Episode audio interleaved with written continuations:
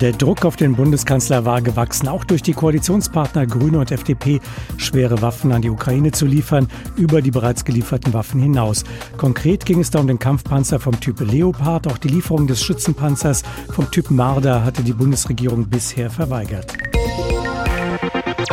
Offizielle Begründung des Kanzlers keine Alleingänge, alles nur in Absprache mit den westlichen Partnern. Jetzt hatte Frankreich offenbar überraschend für die Bundesregierung entschieden, leichte Kampfpanzer an die Ukraine zu liefern und die Vereinigten Staaten hatten schon seit Tagen öffentlich davon gesprochen, ebenfalls Schützenpanzer liefern zu wollen. Gestern Abend kam dann doch einigermaßen unerwartet die Ankündigung der Bundesregierung, man werde, nachdem der Bundeskanzler mit dem amerikanischen Präsidenten telefoniert hatte, Schützenpanzer vom Typ Marder an die Ukraine liefern. Agnes Strack-Zimmermann von der FDP ist die Vorsitzende des Verteidigungsausschusses des Bundestages und plädiert ja schon lange für die Lieferung schwerer Waffen. Sie sagt, mit seiner Entscheidung vorgestern habe der französische Präsident einen Knoten durchschlagen. Und ich wollte von ihr wissen, ob damit nicht auch eine von einigen befürchtete rote Linie für Putin überschritten worden ist mit dieser neuen Qualität an Waffen. Also wir haben bisher Panzerhaubitze 2000 geliefert, wir haben schwere Artillerie geliefert, die Iris-T, wir haben den Gepard, Flakpanzer. Das sind ja alles Dinge, die wir geliefert haben, die schwere Waffen sind. Da muss man auch nichts beschönigen. Der Panzer, in diesem Fall der, der, die verschiedenen Panzer, die sind sozusagen eine Addition dessen, was bisher geliefert wurde und sind gerade im Stellungskampf von großer Bedeutung, nämlich russische Stellungen zurückzuschlagen. Und das ist von großer Bedeutung. Diese rote Linie, von der Sie sprechen, das ist das Narrativ Wladimir Putins.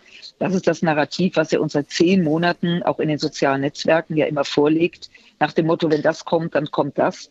Ich kann nur sagen, die Ukraine ist seit zehn Monaten im Abwehrkampf. Es sind unvorstellbar viele Zivilisten ums Leben gekommen, Frauen vergewaltigt, Kinder, ähm, die verschwunden sind. Wissen Sie, ich könnte Ihnen viele grausame Dinge erzählen, die ich Ihnen ersparen will und Ihren Zuhörerinnen und Zuhörern.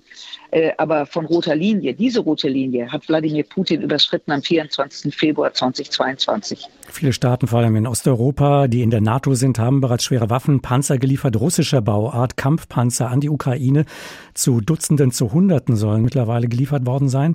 Was würden westliche Panzer, ein paar Leopards, ein paar französische Leclerc oder amerikanische Abrams denn ändern?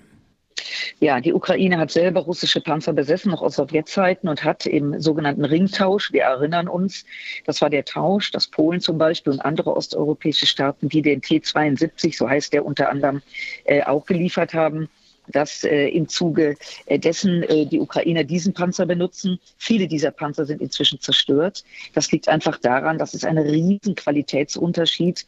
Das ist ein relativ einfacher Panzer, der russische Panzer, der in Masse gebaut worden ist, wo, und ich glaube, das ist der ganz, ganz große Unterschied neben der Feuerkraft, die Soldaten selber in keiner Form geschützt sind.